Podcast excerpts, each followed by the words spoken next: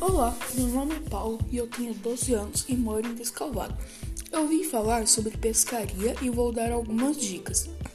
Meus peixes preferidos são tambaqui, tambacu e pirarara. O tambaqui e a pirarara são amazônicos e o tambacu é nativo das regiões de São Paulo e lugares quentes. Eu vou falar um pouco de cada um deles para vocês. Tambaqui, nativo da Amazônia e a cor dele é de verde com preto. Eles são onívoros. Para pescá-los, usamos iscas naturais, como banana, goiaba, minhoca e ração para peixes saborizadas. O tambacu é a mistura de tambaqui e pacu, e a cor dele é de cinza e preto.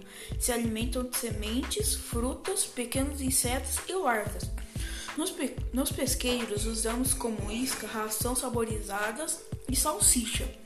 A pirarara Pirarara é um peixe de cor amazônico e seu nome de origem indígena, significando peixe-arara ou pirá-arara.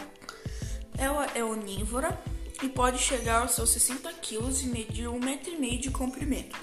Para pescá-las, usamos iscas com odores fortes como guelra, tilápia e sardinha. Quero terminar dizendo algo importante: pesque esses peixes e solte-os pois caso tire dos seus habitats, estará cometendo um crime. Eu sou Paulinho e esse foi meu, meu podcast de peixe sobre peixes que eu gosto de pescar.